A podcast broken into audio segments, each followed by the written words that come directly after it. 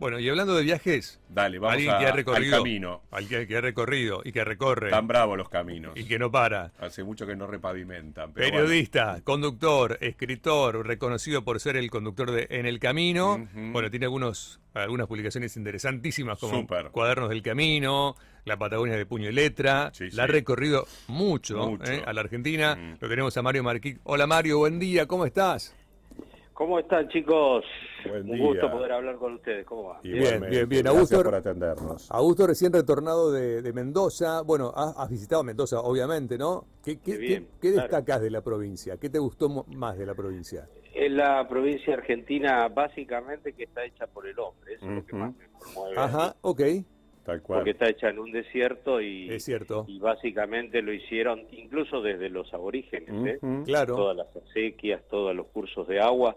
Eh, inventaron, eh, verdaderamente es un orgullo argentino y podemos estar muy orgullosos de eso. Sí, Y los mendocinos, por supuesto que lo están. Obvio. este porque así como La Plata fue la única ciudad creada en un tablero de dibujo, eh, Mendoza es la, creo que la mejor ciudad eh, construida a partir de, de la tenacidad, del esfuerzo de- del hombre Claro.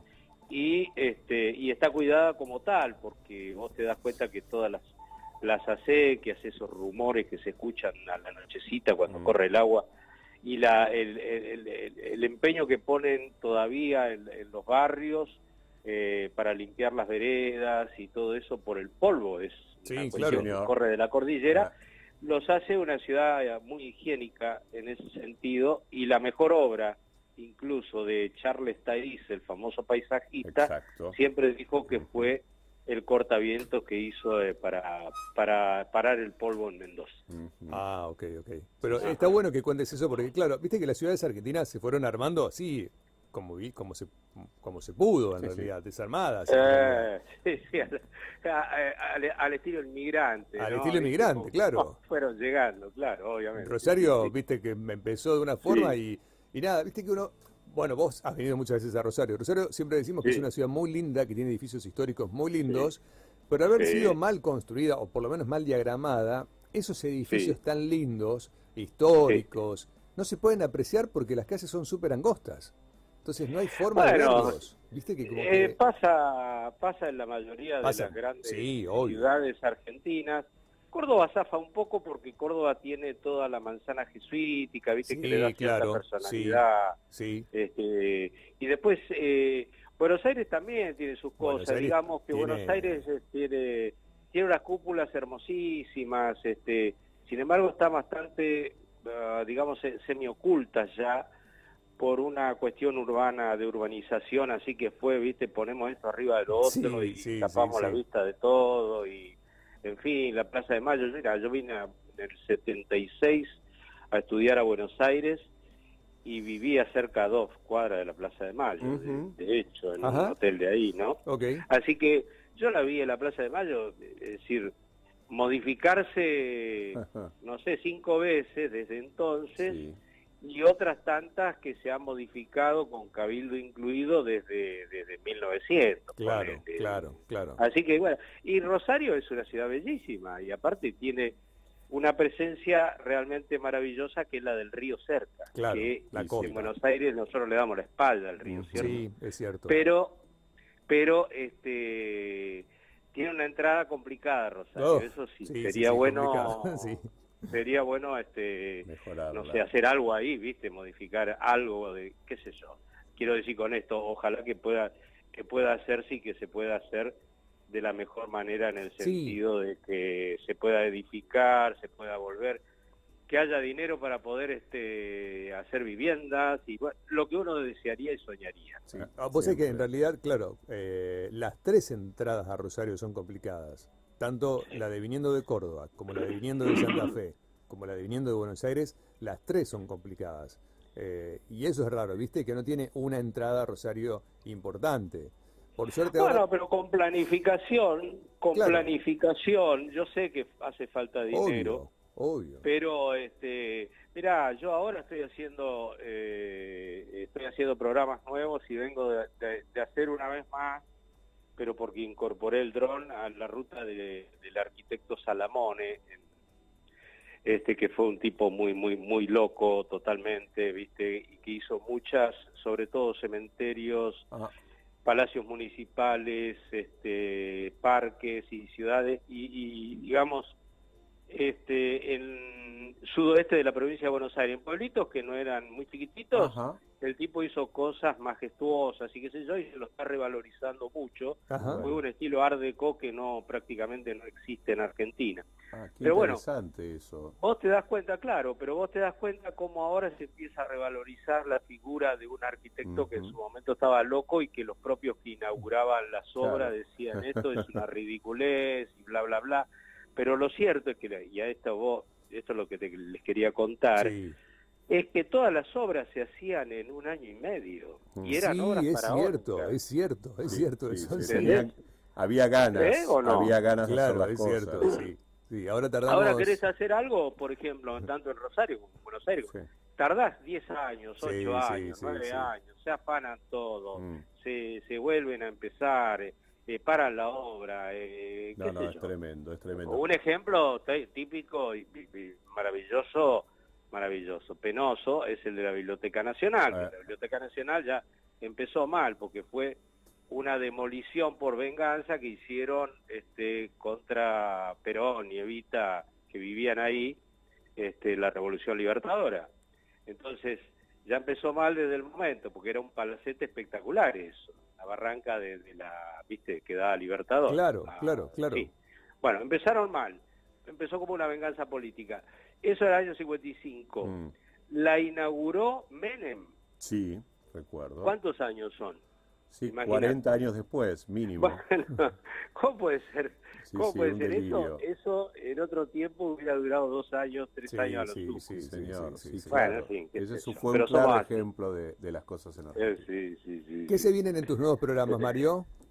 ¿Qué Bueno, recorriste? eh, estoy, estoy haciendo 10 programas seguidos como nueva modalidad porque no Ah. quieren repetir programas. Yo antes el esquema que tenía eh, por año era hago una a partir de marzo hago un programa estreno, una repetición, un programa estreno, una repetición, Ah, pero en el canal están muy este muy al minuto a minuto peleando mucho con los otros canales y Ajá. entonces Ujú, no quieren que haya repeticiones de ningún tipo.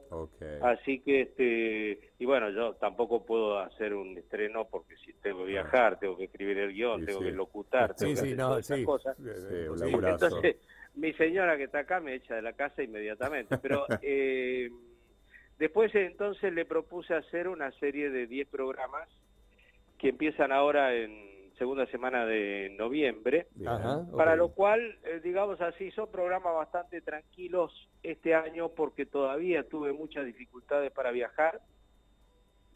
Este, recién ahora se está liberando el tema este, para viajar. Entonces hice, bueno, hice un lindo programa en el, en el Hoyo, en la comarca andina, al Bolsón, Ah. cerca de Bariloche, viste toda esa zona. Sí, sí. Hice whisky enteramente argentino Ah, este que es una verdaderamente una cosa maravillosa sí, tal que, cual. que se logre acá te das cuenta que esta tierra es muy pero muy generosa Es muy generosa. después este después eh, bueno hice esas locuras que a veces se me ocurren a mí que, que es tirarme en canopis ahí esa tirolesa después este rafting un poquito de toda esa cosita de aventuras e historias bueno como te digo la de Salamone con este por los pueblos de Buenos Aires con el- la ayuda de los drones porque ahora viajo con drones. Eso está el bueno. dron prácticamente ya eh, no puedo hacer programas sin dron. No, Sí, no, Estuve hace en el Iberá, en Corrientes,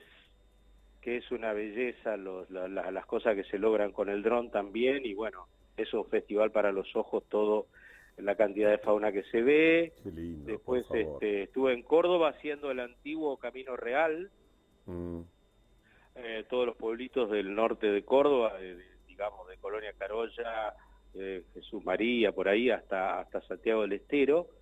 Y, y bueno, una serie de programas que ahora espero terminar también porque estoy viajando a Catamarca y Jujuy. Y bueno, de acá a fin de año tenemos esos dos o tres viajes bien. Y con eso ya completaríamos los Completarías el 10 ciclo. programas del Perfecto. año, ¿no? Este, ahí tenemos de la Puna a las Yungas, que es un camino que se abrió ahora, que va en Jujuy, desde la Puna propiamente dicha, y eh, termina en la selva, en Ledesma, por ahí por Calilegua. Ah, qué interesante ¿viste? ese camino. En esa cuña, Sí, en esa sí, cuña sí, que viene boscosa que viene y que llega hasta Tucumán. también, Claro, ¿viste? claro, claro, claro. Pero bueno, Qué espero el año que viene Ojalá. ya eh, poder viajar tra- con, con más tranquilidad, ¿viste? Dios quiera, y, y podamos este, hacer un eh, programas más remotos, más, más ambiciosos en cuanto a la distancia, Tal ¿no? cual, Porque eso es lo que más le gusta a la gente, por Sí, otra sí, parte. sí, sí, sí. ¿Cuántos kilómetros recorridos tenés, Mario, en todo Dos este millones, derroteo? dos millones, dos dos millones. Apa. Qué bárbaro. millones. Mirá si sumaras millas. millas en una compañía aérea, en ¿no? avión, Eh, ¿no? ah, incluye los viajes en avión. Pero el viaje en avión sería a Córdoba, un, eh, un estándar, Claro. y después mil kilómetros en, en auto o camioneta, Camioneta, claro. a lo largo de 26 años, a Ujú. razón de 20, casi 26, 27 viajes por año. Claro. Más Ah. o menos sería eso. No es, no es nada despreciable. No, No, para nada, no, para no, no. nada. Ahora, ¿cada cuánto cambiabas el auto? ¿Cuántos caminos recorridos? No, lo que pasa es que nosotros tuvimos convenio con. Chevrolet durante muchos Qué años bueno, eso, y sí. después, claro, pero después este eso se cortó por pero no por ningún problema básico de, de Claro. inteligencia, sino porque a ellos les resultaba muy muy complejo este llevar este con bastante inmediatez o con premura el camión la batea, viste que me llevaban a una provincia y Sí, yo ahí sí. me bajaba del avión y agarraba la camioneta. Ah, ok. Pero ¿qué pasa? Claro. ¿Qué pasa? Que es lo mismo que me pasa este año con los vuelos. Yo Mm. no puedo planificar el vuelo con dos o tres semanas de anticipación, porque, viste, la tarea nuestra, de repente, qué sé yo, me llaman, che, tenés que hacer esto para Telenoche, tenés que hacer un viaje acá nomás, Claro, yo, el viernes tenés que estar acá y vos no te podés ir el lunes y bla, bla, bla. Entonces los viajes periodísticos salen un poco siempre, aunque lo planifiques con cierta urgencia. Entonces, por ahí yo lo atrasaba una semana el viaje o lo adelantaba y, y bueno, no hubo posibilidad. Así que decidimos alquilar, ¿viste? Alquilar directamente camionetas y chau. Pero bueno, eh, son gajes del oficio, Seguro. sarna con, ¿cómo se dice? Sarna con gusto gusto no no pica. pica. Claro, obvio, obvio. Y seguimos andando y seguimos dando vueltas. A mí es algo insaciable la idea de recoger historia y de poder, sobre todo, yo soy periodista, por lo tanto... Curioso. este, Curioso. curioso y aparte trabajo para los demás. Claro, Con esto quiero obvio. decir de que yo me gratifico mucho este, haciendo las cosas y escribiendo guiones y experimentando, pero la, lo tengo presente desde que empecé a estudiar periodismo. Yo, yo laburo para, para darlo a conocer, o sea, no me lo quedo para Mm. mí. Sí, Si sí, no, no cual, tiene sentido, cual. digamos, Claro que ¿no? Es así, Entonces, Mario. este, esa es la gracia, digamos. sí, Por eso cual. hacer copartícipe a la gente de las experiencias vividas en primera persona. Por eso lo hago en primera persona, sí, viajes lo- los relatos y todo eso llega mucho Claro. a los que miramos esos programas. Claro que sí. Bueno, pero tiene tiene su razón de ser en este en este objetivo que, que, que- que me acompaña durante toda la vida. Es decir, eh, en este caso yo, por supuesto que, que si tengo que hacer nota de noticiero no no no intervengo, eh, no me muestro, no intervengo tanto como en este programa. Pero este programa me viene al dedillo para eh, digamos así, para, para contar lo experimentado en, en carne propia, ¿no? Ujú. y, y, eh, Sí. y hacer partícipe a la gente de lo que yo vivo y de lo que puede eventualmente vivir este, la gente a través de, de mediación, digamos, ¿no? Sí, sí, obvio, obvio. Sí. Mario, ¿y, y tenés Sí. pensado hacer un, eh, un, un programa desde haciendo recorridos más desde el exterior? Mira, lo que pasa es que en la gestión económica sonamos ahora, ¿no? Sí, el dólar nos complicó un poquitín. No, no, es, sí, hice programas. Algunos hice eh, cuando empezó el programa, viste que todavía estaba el uno a uno. Sí, Entonces, este, bueno, mira, de hecho mi mejor programa creo, digamos así, hacia a nivel conmoción, conmoción interna e internacional fue este, un viaje al Amazonas que hice para hacer una, Ah, una sí, historia que sí, se llamó sí. Forlandia, ¿no? Sí, sí, recuerdo, sí. sí es Forlandia, fue un, un programa eh, alucinante porque me encontré con una ciudad fundada por el caucho, ¿no? Para que Ford pusiera, digamos así, el caucho en sus neumáticos Eh, en claro. un lugar propio y no tener que comprárselo a los ingleses. Y la ciudad había quedado así porque le agarró una peste a toda la plantación, que eran como 300.000 hectáreas, y entonces este esa ciudad quedó vacía y yo fui y estaba tal como había quedado en 1930, o sea que era una cosa. Los, los camiones que habían Wow. quedado, los árboles lo- le entraban Le por abajo, del claro. chasis y lo levantaban y quedaban en el medio de los árboles. Una, cosa de García Márquez. Ajá. Y la gente todavía esperaba la llegada de Henry Ford con, Claro, con claro. este con, con cómo se llama con con cuadros que tenía eran una, una historia y había estaban todas las fichas de los de los de, los, de las personas que trabajaron los Qué muertos los vivos la la la y la historia que, que, que, bueno sería muy largo de contar pero recomiendo que, que busquen la historia de Forlandia porque este en Google ponerle Sí, sí, sí, sí, sí, sí. porque es, a- es apasionante, sí. Y yo la, lo que bueno. viví ahí fue maravilloso porque había, Ah. había mucho dinero en ese momento disponible. Entonces alquilamos un barco Ah, con dos capitanes, un cocinero y un guía. Sí. Y nosotros tres que éramos, este, ah, perdón, y, y era un, un traductor también. Así que éramos como seis personas en el barco y era un barco de esos blancos de, de- de típicos del Amazonas con una barco bastante grande con una lona en la cubierta por el calor, Ajá. digamos, eso. Vivíamos en hamaca, en la cubierta. No, no, era como si hubiéramos sido casi millonarios. Qué espectacular. Y la historia fue apasionante y, y eso. Pero, lo, bueno, tiempo pasado, ¿no? Bueno, Sí, pero sí. buscarlo. Lo último que hice fue en el 19, eh, París, en París.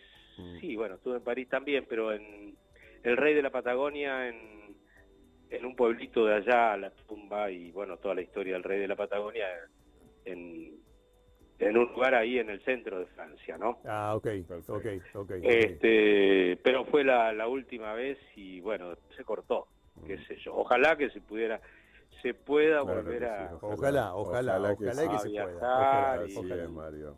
ojalá. Ojalá que mejore la situación económica para todos, sobre todo para todos, y en lo mío, bueno, que yo pueda tener Sí, la posibilidad obvio, también de-. Tal cual. pendiente, te imaginarás, si tengo cosas pendientes en Argentina, que ya di bastante veces la vuelta, imagínate en el resto En del resto mundo. del ¿no? mundo. Sí, sí, absolutamente. sí, sí. absolutamente. Bueno, Mario, ¿y, y- Sí. y tenés algún libro que, se esté, que esté pro- pronto a salir?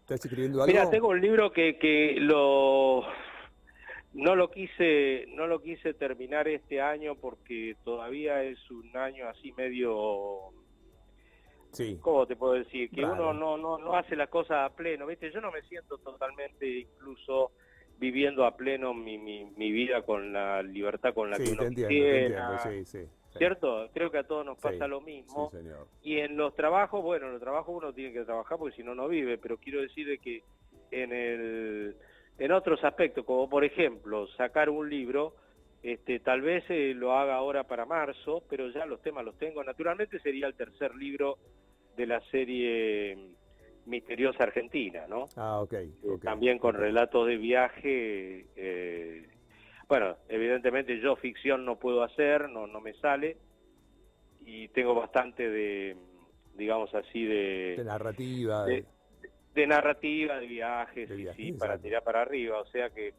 seguiré haciendo eso, que tuvo muy buena recepción, y bueno, siempre hacer una trilogía siempre queda lindo, ¿no? Así que... sí, obvio. Esas son la- las esperanzas. Y después hacer cosas, otros libros, sí, pero más, eh, digamos, ahí ya cambiando, haciendo una monotema que puede ser la Ruta 40, por ejemplo. Mm. Ah, bueno, sí, obvio. Bueno, y la, te da ru- para- la- la Ruta 40, la Ruta 40 es, ¿cómo te puedo decir? Es, es de lo mejor que tenemos nosotros los argentinos a nivel mundial, ¿no? Y da para hacer Mucho. 100 programas.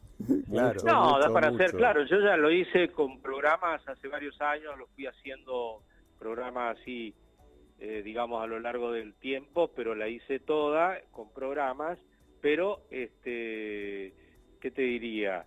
Eh, yo creo que se puede hacer ahora, primero que uno va perfeccionando las cosas en la medida que, que, tiene ya todo hecho, publicado, y una segunda mirada siempre viene bien, bueno, a esto le falta esto, lo otro, y hacerlo, hacerlo con un criterio, eh, ¿cómo te puedo decir?, más eh, más moderno y de ayuda a la gente, porque la gente necesita conocer eso. Yo sé que es muy largo, son 5.400 kilómetros, pero a ver, vamos, vamos a ser absolutamente sinceros. Yo soy un tipo que no, no puedo renegar de nada ni puedo decirte un lugar que es imperdible y solamente ese de la Argentina. Yo creo que la Argentina, primero, nosotros tenemos somos una potencia turística en ciernes, o sea que deberíamos ser una potencia turística, lo que pasa que son unos nabos todos los mm. dirigentes, los políticos que nosotros tenemos no saben absolutamente nada, el manejo de la, del turismo es una porquería, mm. siempre lo fue y más, bueno, ahora tenemos el problema de, la, de, la, de toda esta enfermedad de porquería, pero quiero decir, eh, se ha manejado muy mal, se ha manejado muy mal siempre, siempre. ¿eh? todos, los gobiernos no saben un pomo. No saben, gente. Lamento tener que decir esto porque pareciera que yo estoy constituyéndome en alguien que sí, se la sabe toda. No es cierto. Yo no, no sé, por ejemplo, yo no sé de, de, políticas de turismo, ah. pero sí sé de, la, de lo que podría ser la explotación del recurso. Claro, Cosas que ellos, ninguno de ellos tiene en cuenta, porque ellos lo único que conocen son restaurantes, casas de gobierno o municipios. claro, sí, absolutamente. bueno, es como cuando un político me dice a mí, viste, no, porque yo anduve por todo el país, yo le digo, ah, sí, sí, claro, estuviste en el aeropuerto, estuviste en el club. claro, no se suben al auto y recorren 2.000 claro, o 3.000 kilómetros. Claro, pero ¿sabes qué? Metete, metete en la cuna más profunda donde ah. viven cinco personas y vas a entender un poco la idiosincrasia la puna, andate para el lado de Rosario, enfrente de las islas de Chihuahua o no sé dónde, y vas a ver lo que es el tipo del río. Y andate en el impenetrable y vas a ver lo que es el tipo que vive de los bichos del monte, ah. y vas a ver en la Patagonia si salís o no salís porque tenés la ruta y son 200 kilómetros tapados por la nieve. ¿Te animás a salir o no te animás a salir en pleno invierno? Porque te puedes morir. Entonces, ese tipo ese tipo va a conocer la idiosincrasia del lugar y, no va a tener prejuicios, se va, va, va, a ser un tipo que, que va a saber aprovechar, ¿viste? Porque si no, pone un rascacielos. Ese es el problema que pasa, ¿viste? Que después de repente hablaba, empezamos hablando de la ciudad, te ponen un edificio al lado de una iglesia jesuítica en Salta, te ponen un edificio, un rascacielos. Y ahí empezamos con los problemas, porque te das cuenta que, viste, hay gente que no, no razona bien, ¿viste? No, no, no, no, hay, no tenemos cultura de edilicia, no tenemos cultura de preservación. Yo soy de la idea de que todos los lugares que tenemos en Argentina, primero, todo lugar vos podés convertir una historia ordinaria en extraordinaria en la medida en que eh, vos rescates las cosas importantes que tiene ese lugar. Yo vengo de Río Gallego, Río Gallego me dicen oh, una ciudad tan chata que no tiene nada. Mm. Y yo, sin embargo, te, tengo cuatro lugares que a mí, por supuesto que ninguno me dio bola Río Gallego durante toda mi vida, ninguno de los secretarios de turismo ni nada, pero porque, eh, porque bueno, son, son un poco ignorantes, ¿qué crees? Eh, no se puede, ¿viste? Ellos lo piensan de otra manera, ¿viste? Ellos piensan de que hay que poner una estatua o de Alfonsino, de Evita en la entrada del pueblo, de la ciudad, o de no sé quién, y con eso arreglamos todo y la ciudad va a quedar muy linda y la gente va a ir a ver eso. No, la gente no, va a ir a ver eso. La gente no le interesa, tal cual. ¿Cierto? Entonces, fuera de la agenda nosotros tenemos, eh, nosotros tenemos, el por ejemplo, el Paraná. Ahí tenés, un lugar que me falta terminarlo a mí, como que es una de mis deudas pendientes, pero porque es muy largo el gran este, autopista náutica, como la defino yo, de la Argentina, porque aparte tenés historia, la colonización, la, la corriente migratoria, tenés, tenés todo, tenés todo. Y eso es maravilloso porque aparte tenés eh, todo, todo el río con distinta idiosincrasia desde el río de la Plata, es el gran embudo, desde el río de la Plata hasta el Paraguay. Claro. Y tenés una maravilla para hacer Paraná medio, Paraná superior, Paraná inferior, es, es delicioso. la posibilidad. Lo que pasa es que me demanda mucho tiempo y no sé en cuántas embarcaciones lo puedo hacer. Tengo que, tengo que hacer una logística muy importante para hacerla. Pero la ruta 40, como te decía, yo la tengo hecha y la ruta 40 es atraviesa por lo menos cinco o seis regiones argentinas muy definidas. Y entonces, por eso digo que Argentina tiene un destino inocultablemente turístico. Algún día se van a avivar, algún día se van a avivar, no sé, más tarde o más temprano, Que debería ser de que una Argentina claro. es un destino turístico. Falta una política Y- de y- Estado donde haya funcionarios de carrera, donde las cosas Bueno, funcionen. claro, obviamente, falta no el política ministro, de Estado. que y- cada ministro que sube quiere hacer algo que después no termina haciendo y así estamos. Mira, una vez yo estuve en Córdoba, estuve en Córdoba y yo sabía más que el secretario de Turismo de Córdoba, de un Olvídate, pueblo. olvídate, olvídate, olvídate. Pero yo sabía más, eso sí. no puede ocurrir, que yo sepa más que el tipo que está ahí, No no, puede puede, ser eso. No puede ocurrir, no puede ocurrir. Mirá, a mí yo, eh, entre las cosas, eh, bueno, son varias la- la- la- la- la- la- los motivos que tuve, pero a mí Néstor Kirchner me, me ofreció hacerme cargo de la agencia Telam. Ajá. Pero, pero primero yo no quería, porque era una cuestión política, yo no, no, no era del palo político, era vecino, yo lo conocía y me, me llevaba muy bien con él, pero él le había hecho reportaje, todo.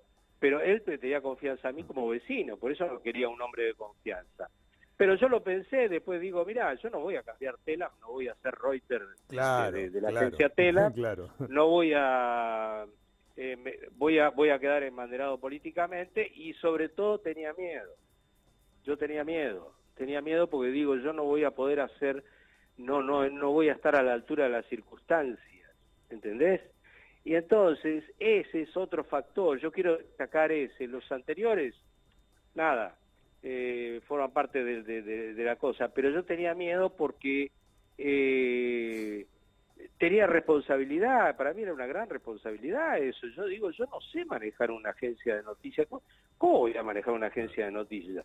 Bueno, imagínate que acá cualquiera si le decía anda a manejar algo, ¿sabés Y qué van. es? Se, se Todos tira saben la todo y nadie sabe nada. Claro. y nadie sabe nada y qué, qué es esto. Y se tiran a la pileta. Así Por eso estamos, te Mario. digo, por eso te digo que, que hay que, hay que el día, el día que acá se aviven, Mm. este, de que el turismo es una cosa importante que va a generar muchísimo dinero para nuestro país, Claro que sí. que va, va, va a provocar, viste, una, un cambio, como se dice, copernicano, que dice en el lugar común, pero por el país muy largo, no muy largo, Claro, muy obvio, ancho y obvio, todo, pero obvio. tiene de todo. Tiene de todo. Tenemos Chicos, de todo. tiene de Falta todo. infraestructura, Tenemos- conexiones, un montón de cosas, ¿no? Y Tenemos como- de todo, yo yo digo, puta, Claro Formosa, de voy todo. a ir a Formosa, ¿qué diablo voy a hacer en Formosa? Me llegó una sorpresa Mm, tremenda Increíble.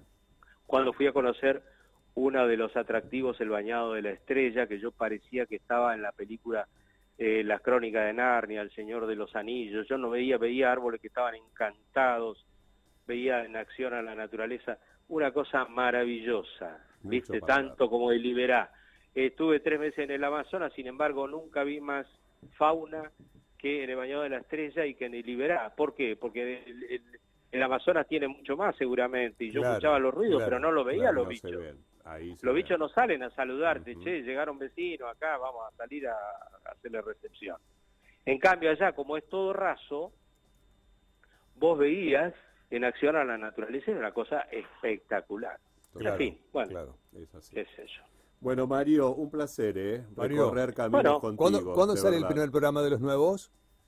Yo creo que el 12, ¿no? ¿Qué es el 12? ¿Viernes? El 12 es... Uy, me mataste. El ver. 12 viernes, sí, viernes, Sí, viernes, viernes, viernes, viernes, viernes. Viernes 12. Uy, vas a competir, tenés un viernes 12 es un día de fuerte competencia en el en la tele. Sí, bueno, ¿qué vamos a hacer? Yo no- Bueno. la, la verdad que este este año no me fue bien tampoco, hice un programa de misterios y, y no nos fue bien este con Canaletti porque no no medía mucho el programa, Mm. pero yo estaba muy ilusionado porque me, me pareció que era que era lindo, que estaba contando historias misteriosas, qué sé yo. El horario no nos favoreció, pero bueno, yo uno no lo hace eso, No, ¿viste? Le- obvio, Seguro. obvio, lo obvio. disponen, lo disponen Lo otros y canales, tampoco claro que sí. tampoco yo soy Messi como para andar diciendo yo no, no, a esta hora no juego, ¿no? Sos un mes igual, sos un mes igual, Mario. Te mandamos un abrazote Abrazo, enorme. Mario, gracias. Buen- Bueno, queridos. Buena semana. Que tenga buena semana. Muchas Buena gracias semana. por Bueno. Hasta luego, adiós. Bueno, es un grande en serio. Bueno, lo teníamos a Mario Mariquique hablando con nosotros.